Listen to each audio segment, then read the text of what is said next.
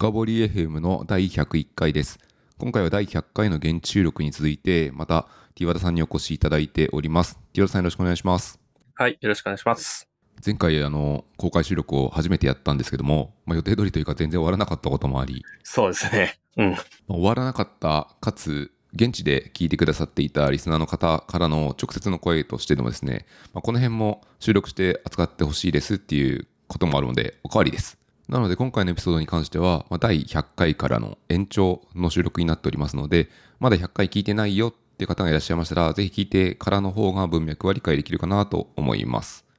で取り上げられなかったテーマのうち、まあ、大きく2つ人気の集まっているものがあって1つ目が例外。でもう1つが認知負荷という話があります。で先にですねまず「A Philosophy of Software Design」では例外ってどのように扱われているか簡単に聞いてもいいですか？そうですね。で、えっと、この例外とか、まあ、え例外というかエラーの扱いですね。に関しては、この本の中でだいぶ重きを置かれてるし、独特な捉えられ方をしていて、で、第10章に、えっと、Define Errors Out of Existence っていう章があって、訳し方なかなか悩ましいけど、その、えっと、エラーをそもそも存在しないように定義しようというような感じなんですよね。で、なんでエラーの話が、エラーとか、あるいは、あの、言語の機構によっては例外っていうのもありますが、なんでエラーの話が、あの、この本の中で大きく取り上げられるかというと、えっと、この本の、えっと、メインテーマは、複雑性との戦いなんですね。で、その複雑性の原因として、トップランクに出てくるのが、エクセプションハンドリングとかエラーハンドリング。つまり、例外とかエラーのハンドリングというのが、えっ、と、ソフトウェアの複雑性に与えるダメージがとっても大きいんですね。なので、この本のテーマは、ソフトウェアの複雑性を下げる。可能な限り、えっ、と、メインテナビリティを上げるために、えっ、と、様々な複雑性の目を積んでいくというようなところが、この本の中にいろいろ散りばめられてるんですが、複雑性の原因の中で一番でかいやつがあるから、まずそいつは、あときちんと考えておこうというので、エラーについて、えー章を一章丸々割いて扱っているというような感じですね。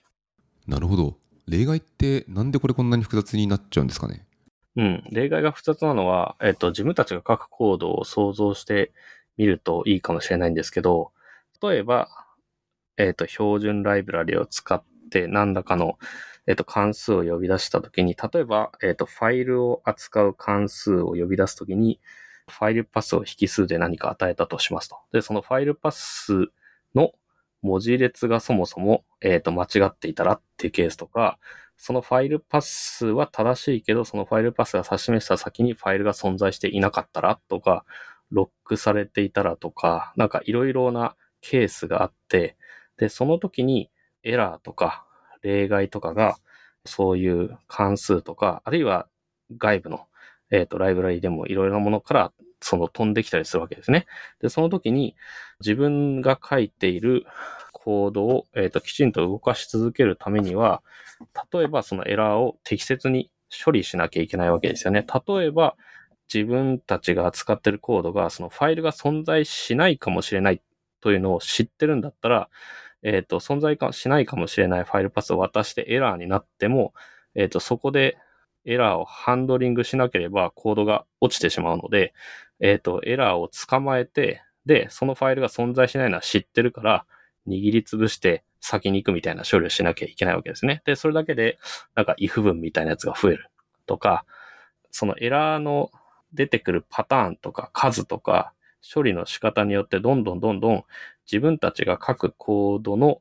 複雑性、書かなきゃいけないコードの量とか、あるいはその if 文みたいなものでハンドリングしなきゃいけなかったり、トライキャッチみたいなやつやらなきゃいけなかったり、いろいろありますが、どっちにしろコードはだんだんだんだんごちゃごちゃしてくるわけですよね。で、あの、例えば呼ぼうと思っている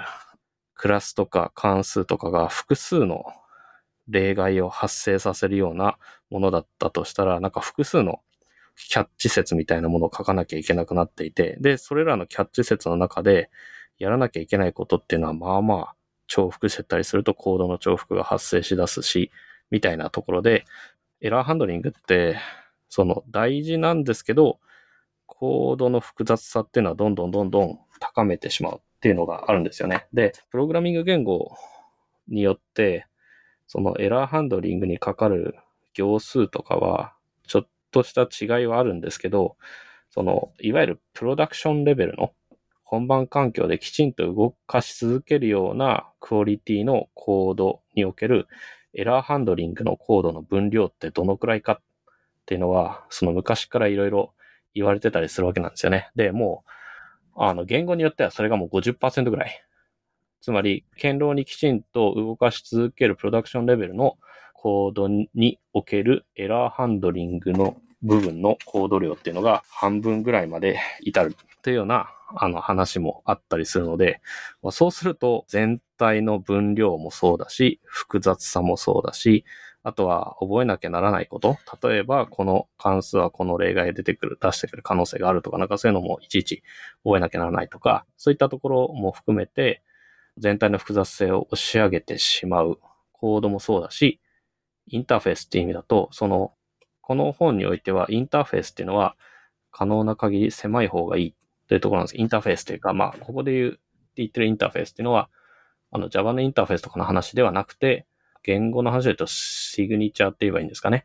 えっ、ー、と、関数と引き、その引数とか戻り値とか、覚えなければならないものの総量のことなんですけど、例外とかエラーってやつもシグニチャーの一部なんですよね、実質的に。このメソッド呼んだらこのエラーが出てくる可能性があるってエラーは結局えっ、ー、と、呼び出し側のコードでハンドリングしなきゃいけないので、覚えなければならない。覚えなきゃならないことが増えれば増えるほど、全体に、プログラマーに負荷を与えていってしまう。なので、この本で何を勧めているかというと、これはだいぶ独特ではあるんですけど、えっとですね、セマンティクスを変えよう。リ redefine semantics って、この本とか、あとは講演の中とかも言ってるんですけど、これから言うことは自分が設計する場合のの話です。あの、他の人が設計したあのコードとかがエラーをバンバン出してくるのはまあ仕方ないとして、自分が将来の自分とかあるいは他の人に提供するメソッドとか関数とかを提供する場合には、エラーをそもそも存在しないようにしよう。エラーハンドリングの必要がないようにしようって言ってるんですね。で、その時に自分が提供する関数の解釈、意味合いっていうのをきちんと考える。あるいはえっと、ちょっと工夫することで、エラー自体そもそも存在しないようにしようというような、えー、進め方をしてるんですね。えっ、と、設計の進めをしてる。例えば、引数で指定されたファイルパスのファイルを消すような関数を提供しようとしています。とか、何らか、えっ、ー、と、渡された、うん、ファイルでもいいし、URL でもいいし、何か渡されたものをヒントにして何かを消すメソッドをこれから自分は定義しようとしてる。で、そういった時に、渡されたファイルパスとか URL とか何らかのヒントで示されるものが存在しなかったときに、自分が関数の定義者として存在しなかったときにどうするって話があるんですよね。で、どうするってときに、いや、存在しないんだから、エラーを出すでしょって普通考えるんですよね。ですね。ファイルノットエグジストとか出したくなりますね、うん。そうですよね。みたいな感じで、なんかファイルノットエグジストみたいな、あの、すでにふさわしい例外みたいなのがあればそれを投げるし、なければ自分で定義して投げるし、Web API みたいなやつだったら404みたいな投げるしみたいな、そんな感じになるわけですね。なんですけど、そうすると、えっと、自分がこれから書こうとしている関数とかメソッドとか API のエンドポイントを使う人にとっては、エラーハンドリングの必要が生まれてくるわけですよね。えっと、自分が渡した何か URL とかファイルパスとか何かが存在していないものを指し示してたときに、この関数は例外を返してくるので、じゃあ例外をキャッ致して何かしなきゃいけないみたいな負荷を使い手に与えるわけです。で、そうなんですけど、この本は自分が提供する関数とかメソッドとかの意味合いを工夫すれば、エラーの存在自体をそもそもなくす、あるいは減らすことができますと言ってて、例えば今のその引数で与えられた何かをヒントにして何かを消すというものをサンプルにするとすると、例えば、ファイルを消す関数を提供しているとしましょう。そうすると、えっと、結果に注目しようと。結果としてファイルが存在しなくなっているという状態に遷移します。遷移しますというか、ファイルがなくなっているという事後状態を保証しますというような関数であるというふうに解釈を変えると、何が起こるかっていうと、引数に渡されたやつが存在していなかったとしても、ファイルが存在していなかったとしても、関数の意味合いとしては変わらないんですよね。で、引数に与えられたものが、その関数が呼び出された後には存在していません。それを保証しますというような形なので、えっ、と、エラー出さなくていいって話なんですよね。で、このあたりは、結果に着目する設計にすることで、エラーの存在自体を減らすというような設計の考え方に、えっ、ー、と、シフトしていくと、えー、使う側にとっても、あの、キャッチしなきゃいけない、ハンドリングしなきゃいけないエラーを減らすことができて、えっ、ー、と、コードも、え、シンプルにしていくことができる。で、考えるべきことも減らすことができるというような主張をしてるんですね。で、これは結構、あまりこういうことを言っている人はいないので珍しいなというような感じですよね。著者のジョン先生は、その、いろいろな、例えば Java のクラスライブラリとかもそうですけど、いろいろなものは、あの、例外を、とかエラーを出しすぎるって言ってるんですよね。例えば、その、あの、例に言ってた Java ばっかりディスられてかわいそうなんですけど、なんか Java の substring メソッド、この String クラスに substring ってメソッドがあるんですけど、で、これが begin index と end index かなっていうのを渡すと、そこから begin から end までの間のストリングを切り取って返す、新しいストリングを返すみたいなやつなんですけど、例えば begin index、end index の、えっ、ー、と代償関係が逆転してたら、例外を出すし、エンドインデックスがストリングの最後のポインターよりも後ろを指してたら例外を出すし、みたいな感じで何かあるとすぐ例外を出すみたいな設計になってるんですよね。で、そうすると、えっ、ー、と、使う方は、えっ、ー、と、渡すインデックスとかが正しいかどうかっていうのをあらかじめチェックしなきゃいけないか、あるいは何か例外が出てきたらそれを適切にハンドリングしなきゃいけないと。で、そうじゃなくて、なんか渡された2つのインデックス、イントの値の間で、その、え、例えば、ジョン先生が、えー、設計するのはどうするかみたいなところで、そしたらなんか2つのイントを渡して、小さい方と大きい方の間の、えっ、ー、と、ストリングを切り取って返せばいい。で、えっ、ー、と、大きい方がストリングの長さよりもはるかに大きかったとしたら、切り出し対象のストリングの最後のところのインデックスまで詰めればいいし、みたいな形で述べてるんですよね。で、そうすることによって、エラーをそもそも減らすことができるというような形なんですよね。なので、意味合い、あの自分が提供する関数とかメソッドの意味合いを工夫することで、自分のが提供する関数とかを使う人の方にエラーハンドリングの負荷をあまり与えなくて済むような設計をしましょうというふうに述べていて、これは結構面白いなっていうのと独特だなというところで、あまりこういうことを言う人は多くなかったっていうのがあって、その世の中的には防御的プログラミングとかの方が好まれているっていうところはあるんですよね。例えば、その、よくやり玉に上がっている Java のライブラリとかはどちらかっていうと、あの、防御的プログラミングにのっとって設計されていて、防御的プログラミングって、その、何も信じないというか、一つ一つの関数とかメソッドとか、えー、が自分の責務を果たすためには、基本的に誰かを信じるのではなくて、まずは、えっと、入力をチェックするとか、出力、自分が返すものが制約を満たしているかどうかをチェックする。というような、その、何も信じない。こういうこともあろうかと、と。いうようなスタイルでコーディングしていくことによって、全体として堅牢なプログラミングができると。いうような考え方なんですね。なので、何かおかしいことがあったら、すぐに失敗する方がいいというような考え方をよく取りますよね。何かおかしい。例えば、えっ、ー、と、ビギンインデックスとエンドインデックスの代償関係がおかしい。エンドインデックスの方がビギンインデックスより小さいっていうのは、何かもうおかしいことが起きてるんだから、そこで即エラーになった方が、傷は浅い。というような考え方なんですよね。で、その防御的プログラミングにももう少し流派っていうかいくつかあって、防御的プログラミングは、あの、結果的には現代においては支持されてるところもあれば批判されてるところもあって、で、防御的プログラミングの良くないところは複雑さが上がることなんですよね、結局のところ。誰も信じないので、えっ、と、同じようなディフェンスのコードっていうのは、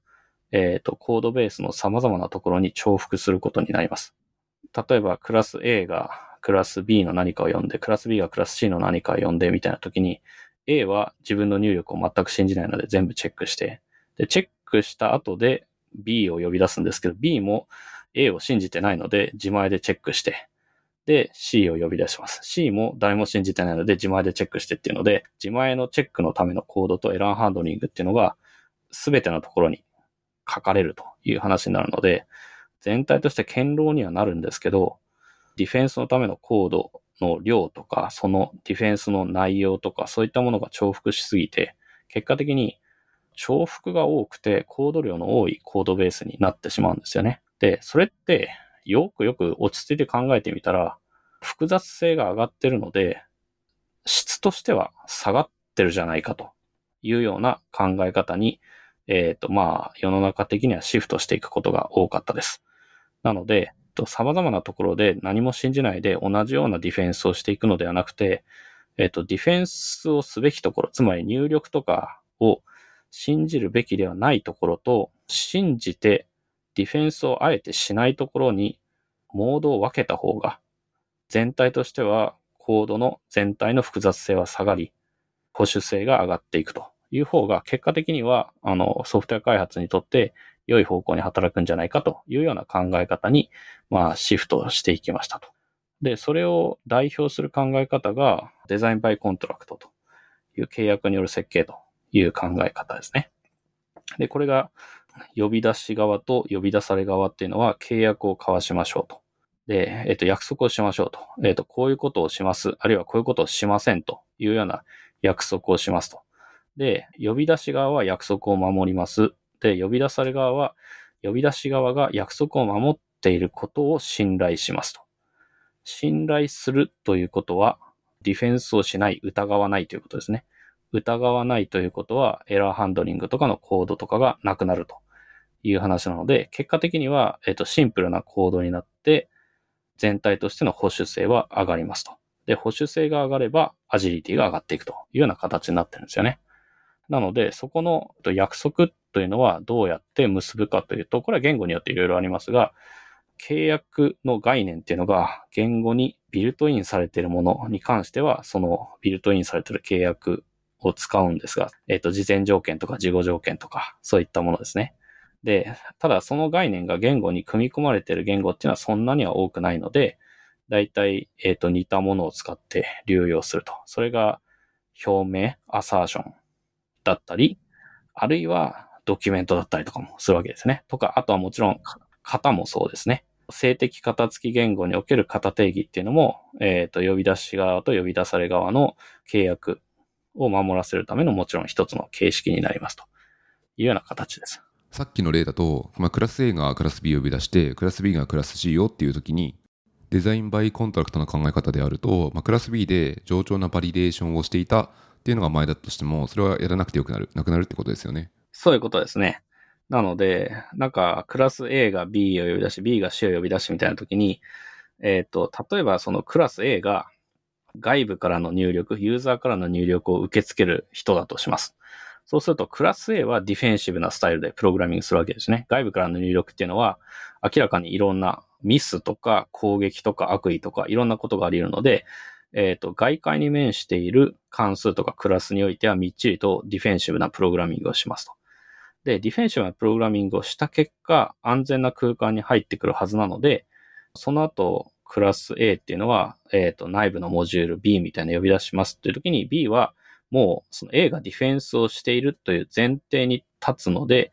自分はディフェンスをしませんよというような契約を結ぶわけですね。で、その契約を結ぶっていうのはドキュメントに書いたりとか、なんかいろいろそういった呼び出し側と呼び出され側のコード同士及びプログラマー同士の約束になるわけですね。や、約束を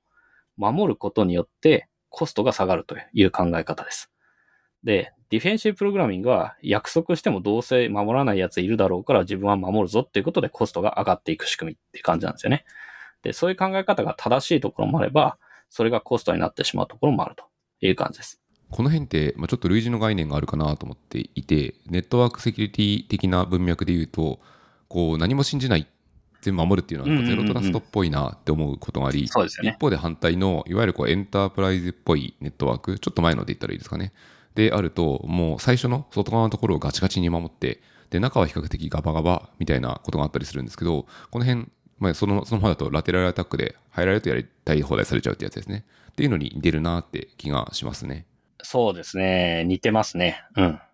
あとですね、今のところでもう一点だけ、まあ、少し前に戻りますけど、例外について一点お聞きしたい点があるので、ぜひちょっと教えていただけるとありがたいです。で、何かというと、まあ、先ほどお話しいただいた中で、例外、まあ、エラーを適切に処理っていう言葉があって、この適切ってめっちゃ難しいなと思っていて、お話しいただければありがたいですし、あの難しければ、どうやって学んだかみたいなところも教えていただけるとありがたいです。うん、なるほど。いい質問です。えっ、と、出す側の設計と、あとハンドリング側の設計っていうのがありますよね。で、えっ、と、まずハンドリングから、側から言うと、言語の仕組みとかいろんな仕組みとしてエラーとか出てくるんですけど、捕まえてもどうにもならないやつと、どうにかなるやつっていうのをまず見分けなければならなくって、なので、エラーとか例外みたいな感じで一括りに言ってしまうんですけど、実際にはその中にいくつか階層とか種類みたいなものがあるんですね。例えばデータベースに対してプログラミングをして、なんか SQL 文を組み立てて投げるコードを書いているとします。で、データベース側から、データベースのなんかドライバーみたいなやつからエラーが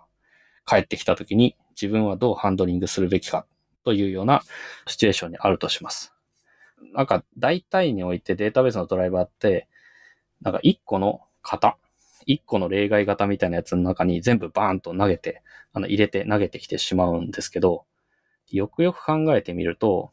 例えば仮にそのデータベースドライバーが投げてくる例外の型を SQL エクセプションと名付けるとします。そうすると、あ、とかデータベースエクセプションとしましょうか。データベースエクセプションの中には、SQL の文法エラーの例外もあれば、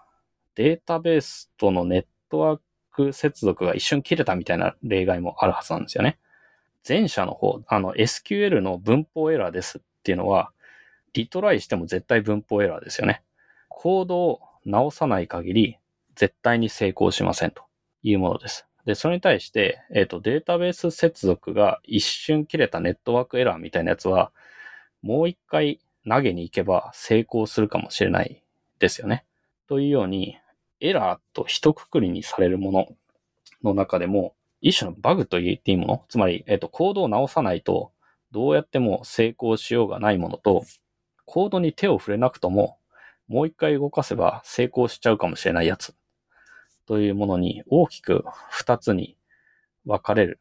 わけですね。で、前者の方は、リトライしても絶対に失敗するし、握りつぶしても、つまり、あの、よくエラーとか例外のハンドリングのパターンの中で、なんか握りつぶす、ログに出して握りつぶすみたいなやり方がよくあったりするんですけど、プログラミングミスとかバグってやつは握りつぶしても発見が遅れるだけなんですよね。問題を先送りにしてるだけで何も問題解決になりませんと。それに対して外部のコード外の理由によって起こるようなエラー。えっと、これのことを例、こっちの方を例外と呼ぶ考えの人もいたりするんですけど、その外部要因による、えっと、エラーとか例外っていうのは、キャッチしてリトライすることもできるし、キャッチして、まあ、場合によっては握りつぶすというような選択肢もなくはないでしょうみたいな形になるので、ハンドリング側の考え方としては、それがそもそも回復可能なエラーなのかどうか、回復とか再実行とか、そういったことが可能なのかどうかというのも、えっと、考慮に入れてハンドリングしていく必要があるんですね。で、これ、ジョン先生の本の話とも実は繋がってきて、なんか回復可能なエラーとか、リトライすればなんとかなりそうなやつっていうのは、自分側でリトライしなさいっていうことを本の中で書いてたりするんですよね。あの、ネットワークエラーが起きて、すぐに諦めて、えっ、ー、と、呼び出し元の方に例外を創出してしまうんじゃなくて、ネットワークエラーとかの中でも、そのリトライすれば、辻褄が合いそうなやつ？というのは、自分でリトライして、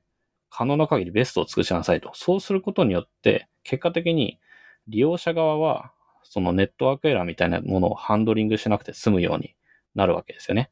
というので、そういうコーディングをすることによって、エラーの存在を減らして、インターフェースを狭くしていきましょうというような考え方につながってくるので、そういったハンドリングの考え方が必要になってきます。なので、自分が呼び出し側でエラーをハンドリングするときの考え方としては、えっ、ー、と、回復可能なものであるかどうかっていうのと、えっ、ー、と、そうではなくて、バグとかプログラミングミスの類なのかによって処理のやり方を大きく変えるということをしますし、例えば、例外とかに型をつける場合には、データベースドライバーからは同じ型で上がってきてしまう。例えば SQL の文法エラーと接続エラーが同じデータベースエクセプションで上がってきてしまったとしたら、ハンドリング側の自分がやるべきは、キャッチして、で、どっちであるかを判別して、つまり、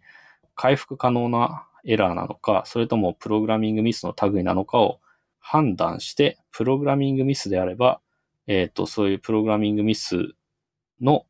類の例外型っていうのを自分で定義する。あるいは、プログラミング言語によってはそういう、これはバグだというようなことを示す例外型とかもあったりするので、それに翻訳して投げ直す。で、回復可能なものに関しては自分で判断して回復できるものに関しては自分で判断して回復する。リトライとかでなんとかなりそうなものは。で、ならなそうなものは、やっぱり呼び出し側に委ねるというような形のプログラミングスタイルを取ると思いますという感じですね。なるほど。これ例えばネットワークで、まあ、一時的に負荷が非常に増大してしまっていて、まあ、一時的に行ったとしても、まあ、5分とか10分とか使えない時間が続く時もあったりしますよね。ありますね。うん、こういう時って結果的には、まあ、ユーザーに例外をおそらく出すってことになるんですかね。そういうことになりますね。で、なので、そこが結構この本の突っ込みどころでもあって、とリトライ等をすることによって、エラーの存在を減らすことができて、えっ、ー、と、インターフェースを狭くすることができるって言うけど、そうしてもらうのが嬉しい時とそうじゃない時があるよねっていうのがあって、例えば今のネットワークエラーの話で言うと、エラーをそもそも semantics を変えてエラーを存在しないようにしましょうっていうプログラミングスタイルを大事にして、で、そうするとネットワークエラーが起きたとしたら自分でリトライして、えっ、ー、と、ネットワークエラーが起きているという事実を隠蔽するとしますと。で、そうすると、そのネットワークエラーのその様子によっては、ものすごい街が発生するみたいなことにもなったりするわけですよね。で、利用者側にとっては、その利用者側がどういう状況でその関数を呼び出すかっていうのは結構状況ごとにやってほしいこと異なると思うんですよね。なんかのんびりと待ってもいい利用者側の場合は自前でえっ、ー、と、ネットワークエラーリトライしてもらって、で、成功してから結果を返すという関数の方が、待ち時間は長いかもしれないけど、プログラミングスタイルとしては同期プログラミングでエラーハンドリングもいらないし、単純で嬉しいなってなるかもしれないけど、ものすごくパフォーマンスにシビアなプログラミングをしている文脈においては、そうじゃなくてネットワークエラーが起きたらすぐ死んでほしいとか、すぐ伝えてほしいというような、で、自分側で、えっ、ー、と、なんとかハンドリングしたいというような考え方もあるでしょうというところなので、インターフェースを狭くして複雑な事実をこの低レイヤーの方に隠蔽して、えっ、ー、と、なるべく利用者側に、えっ、ー、と、正常系に意識を向けた、あの、狭いインターフェースを提供しましょうっていう考え方自体は、すごくいい考え方だと思うんですけど、それで全ての状況をカバーできるかっていうと、多分そうでもないよなっっていうのがちょっともやもやするポイントではありますね、この本の。ここまさに聞きたかったポイントで、お客様へのユーザー影響を考えたときに、お客様にとって一番いい風にどうやって振る舞ったらいいかっていうと、例えば何らかの文言をお客様に早めに伝えてあるなり、もしオペレーター側で何かできるようなことがあるんであれば、まあ、フォールバックするような実装もあるんだなって気がしていて。そうですよね。この辺は、まあ、アプリケーションというか、まあ、実装と運用のトレードオフがありますね。トレードオフですし、その、どのレイヤーのプログラミングをしてるかによって、ちょっと価値観が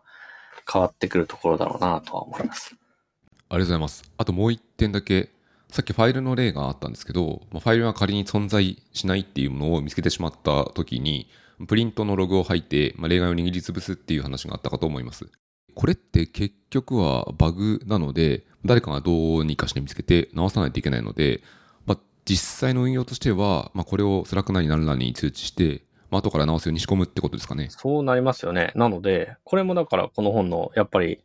もやもやポイントというか、やっぱりそのエラーを存在しないようにしよう。え、意味合いを変えて、解釈を変えて、エラーのケースを減らしましょうというのが、幸せに働くケース、つまりコードの複雑性を下げて幸せに働くケースと、問題の発見を遅らせるケースっていうのがあると思っていて、で、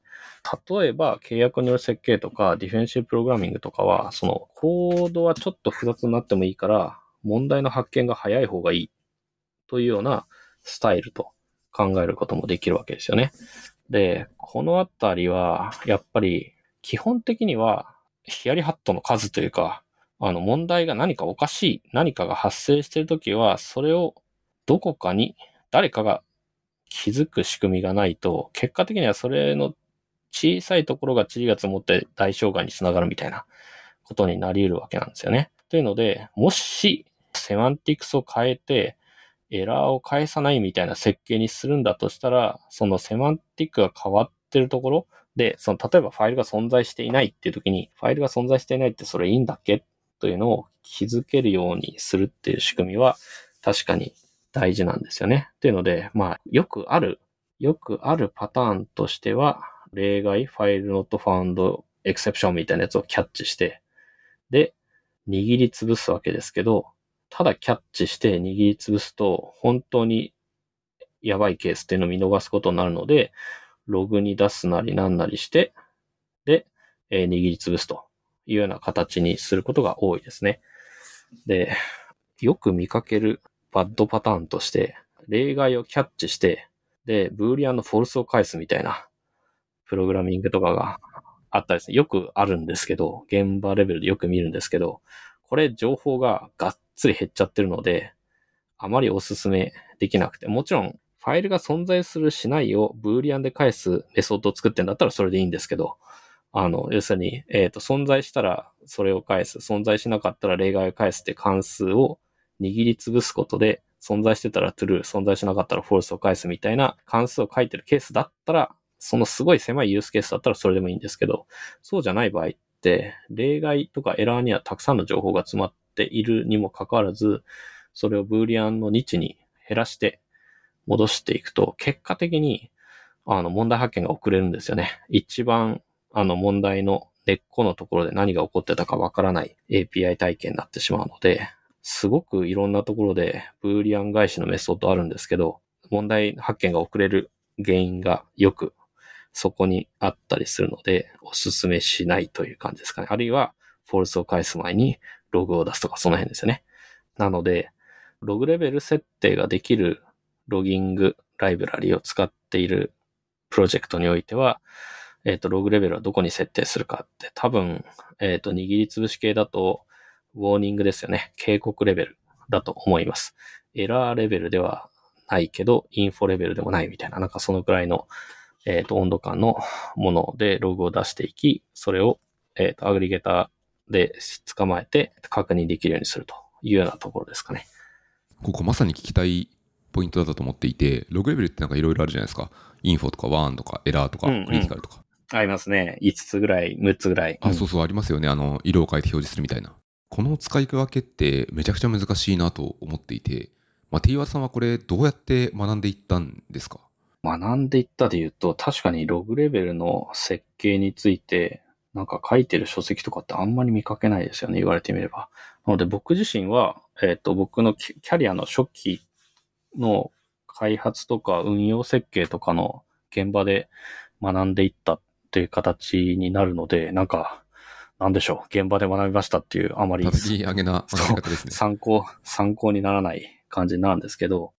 最大公約数的に言うと、あの、いろんなプログラミング言語のロギングライブラリにおいて、だいたい5つぐらいのログレベルが使われていることが多いですね。っていうので、5つのレベルで話をします。そうすると、ログレベルの、えっ、ー、と、深刻なものと軽微なものがあって、軽微な順に、えっ、ー、と、だいたいデバッグっていうのが一番軽微で、デバッグの上にインフォがあって、で、3番目にウォン、ウォーニングがあって、で、4番目にエラーがあって、で、一番深刻なレベルが、なんだろう、クリティカルとかフェイタルとか、そういうやつ。で、まあ言語によってはその間になんか若干違うニュアンスのやつが挟まってなんか、なんだっけ、アラートとかなんかいくつか7つとかそういうのもあるんですけど、まあ、おおむね5つのレベルに単純化して話すとすると、デバッグっていうログは開発時に使うし、開発者しか見ない。だから、えっ、ー、と、何でも出していいし、本番環境ではそのデバッグログっていうのは、えっ、ー、と、サプレスされて出てませんよというような、だいたい期待感のログレベルですね。だから開発に使う、デバッグに使うログですよ。コンソールログみたいなやつですね。JavaScript で言うと。で、インフォっていうのは、正常形の定常処理のログです。なので、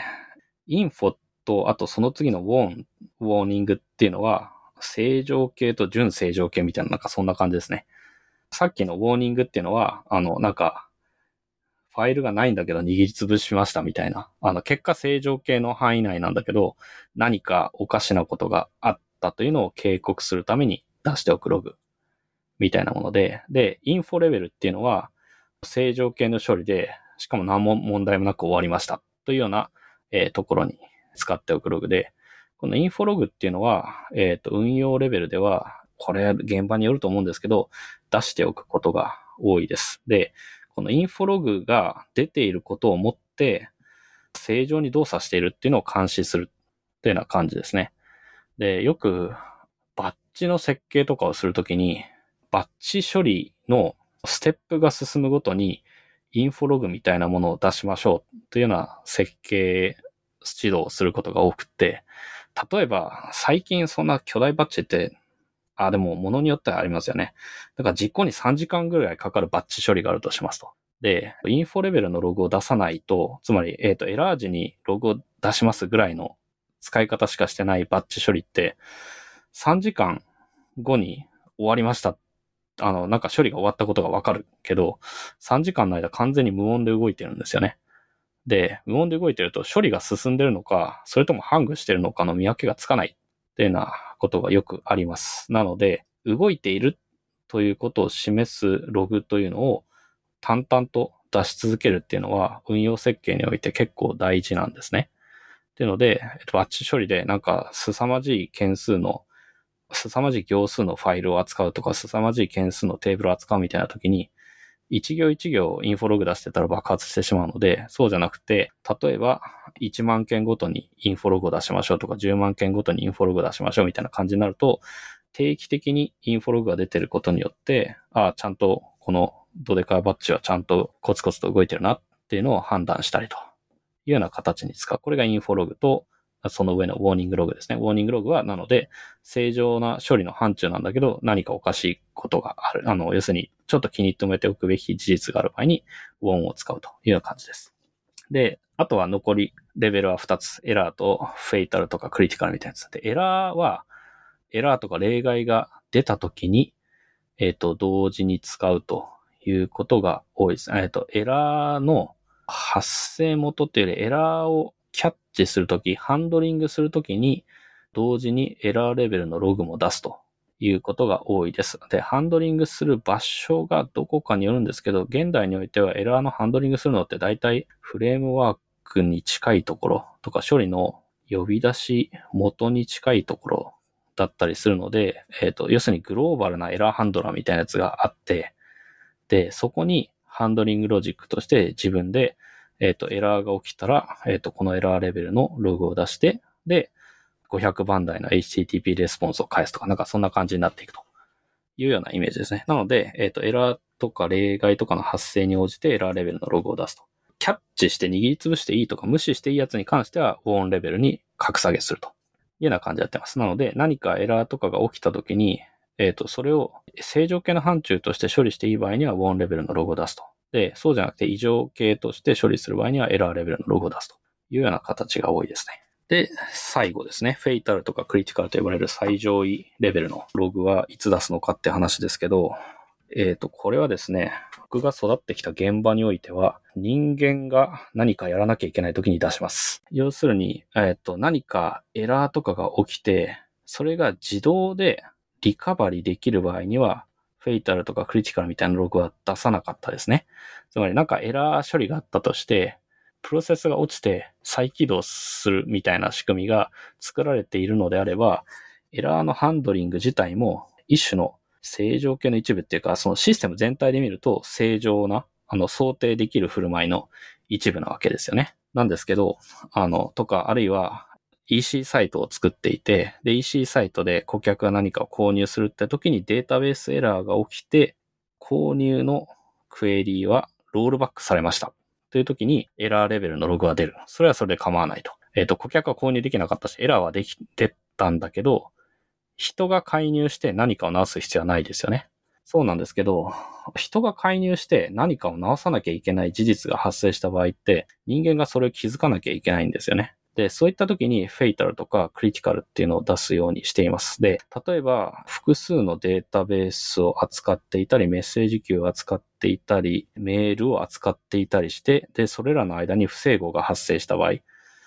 えば決済系のシステムと在庫管理系のシステムとかに2つに対して処理を行おうとしていて、で、どちらかでエラーが起きて、かつそれのロールバックが効かない。ロールバックっていうのは、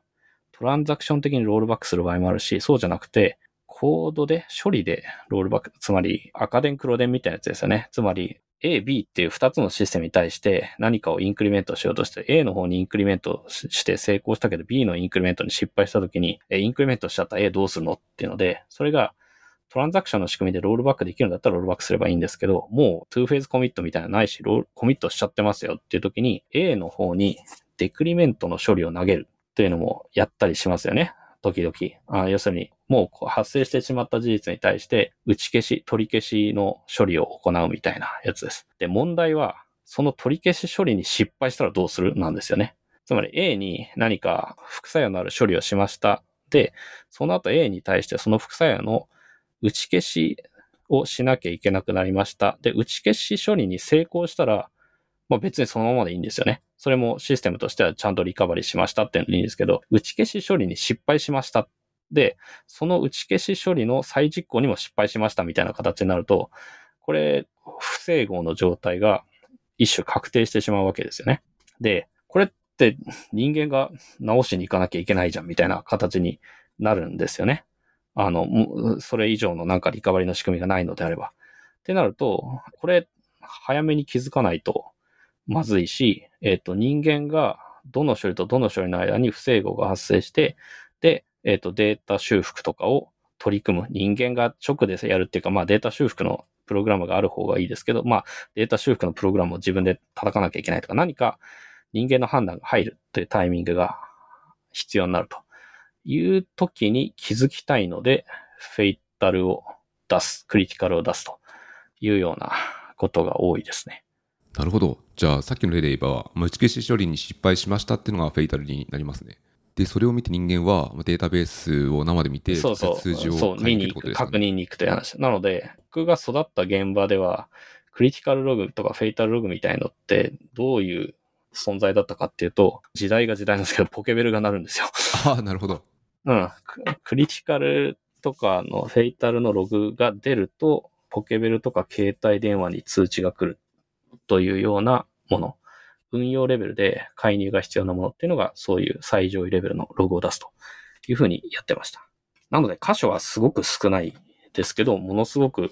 まずいところにそのログを仕込んでおくって感じですね。ここは人間が絡む時点でオペレーションコストが一気に上がるやつですね。うん、うん、うん。クリティカル感が伝わってきて、なんか分かりやすいレベルだなって今聞いていて思いました。で、もう一個余談気味なテーマなんですけど、まあ、今回あの例外に関するセマンティクスを変えようっていうのを、まあ、ジョン教授はおっしゃられていて、その章のタイトルが Define Error Out of Existence っていう風に書いてあるので、これ何とかを定義するって形で、まあ、状態を定義しにいってるような言葉なんですよね。これ懐かしの英文法みたいな話で言うと、うんうん SVOC みたいな感じになっていてですね。うんうんうん。これさっきの例で言うと、make file out of existence って書いてもよくてですね、うんうんうん。リムーブファイルみたいなコードじゃないんですよね。そうですね。この状態を出現させてくれって書き方になっているので、タイトルもなんとなくメタっぽいなと思って今気づきました。そうですよね。で、このあたり、API、Web API の設計をするときもそうですし、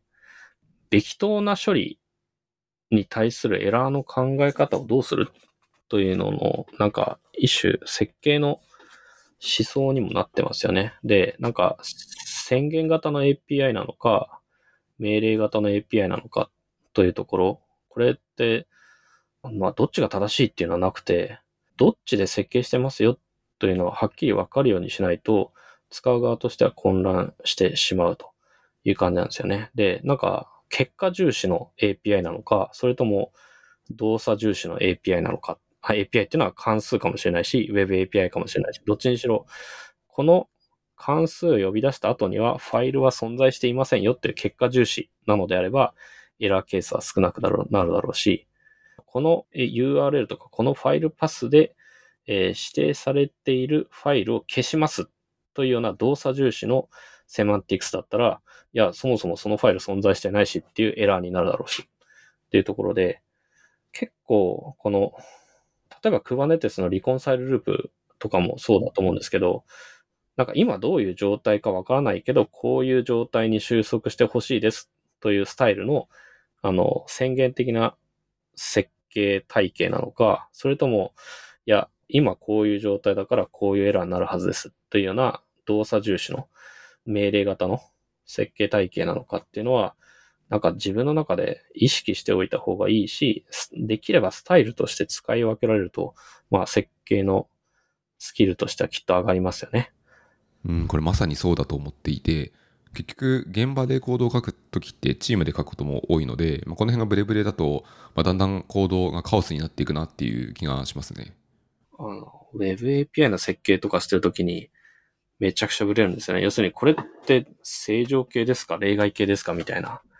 話になって、で、こういう場合にどうするべき？みたいな話なんですけど、それ以前に関数とか API の意味論を考えようみたいな感じですね。セマンティクスを考えようと。そうした上で、チームとして、なんか個々人で、あの、なんかこの人は命令型の API 設計するし、この人は宣言型っていうと、チームとしては一貫性がなくて辛い感じになるので、やっぱりだから、その API とか関数とかメソッドとかのデザインガイドラインみたいのがあった方がよくって、このチームでは基本的にこっち側の API、えっと宣言型設計を好みますとか、なんかそういうガイドラインはあった方がいいなっていうのが正直なところですね。うん、なので、こう、一種メタ認知をした上で、私たちのチームはこっちの方で書いてます。っうんうんうんていうふうに、まあ、一種開発の方針として言語化しておくと、チームとしてはブレなくて、より保守性の高いコードが書けそうですね。うんうんうんありがとうございます。めちゃくちゃよくわかりました。で、だんだんいい時間になってきていて、で、このエピソードは、あの、最初から例外しか喋っていたいので、一旦このエピソードはこの辺で閉じたいと思います。ということで、あの、T ワさんからですね、このエピソードを聞いていた方に、まあ、宣伝というか何かお伝えしたいことがあればと思うんですけど、いかがですかね？伝えたいこと、まあ、伝えたいことって意味だと、その、なんかエラーハンドリングとか、堅牢なプログラミングって考え始めるといいろいろ調べなきゃいけないこと多かったり、なんか流派がいくつかあったりして、いろいろ人同士で言ってることが矛盾してたりするので、整理整頓して考えなければならないていうのが難しいところではあるので、僕自身もそういう堅牢なプログラミングとかに関する講演とかをやっていたりするので、あのスピーカーデックとかにあの資料が上がってるので、ぜひそちらをご覧いただければと思います。あの PHP を言語を例にとってですね、書かれていた資料があったと思いますので、これ今日のショーノートの一番下の方につけておきますので、まあ、今日のエピソード聞いてから読むとめっちゃ理解できると思います。そうですね。うん。はい。じゃあ最後に私から2つ宣伝をしております。1つ目はこのポッドキャストはハッシュタグ深掘りでフィードバックを募集しておりますので、まあ、旧 Twitter まで何かフィードバックあればいただけるとありがたいです。お願いします。で、もう1点目は、えっと、私のあの本業のチームの方で別のポッドキャストを最近始めました。フューショット FM といって、まあ、生成 AI とか、まあ、最近流行りのものを含めて AI 周りのトピックをチームメンバーとワイワイするポッドキャストを始めてますので、もしよろしければお聞きください。ショーノートの一番下にリンクを貼ってあります。一旦じゃあこのエピソード101はここで終わりにしたいと思います。はいティオさんありがとうございました。はい、ありがとうございました。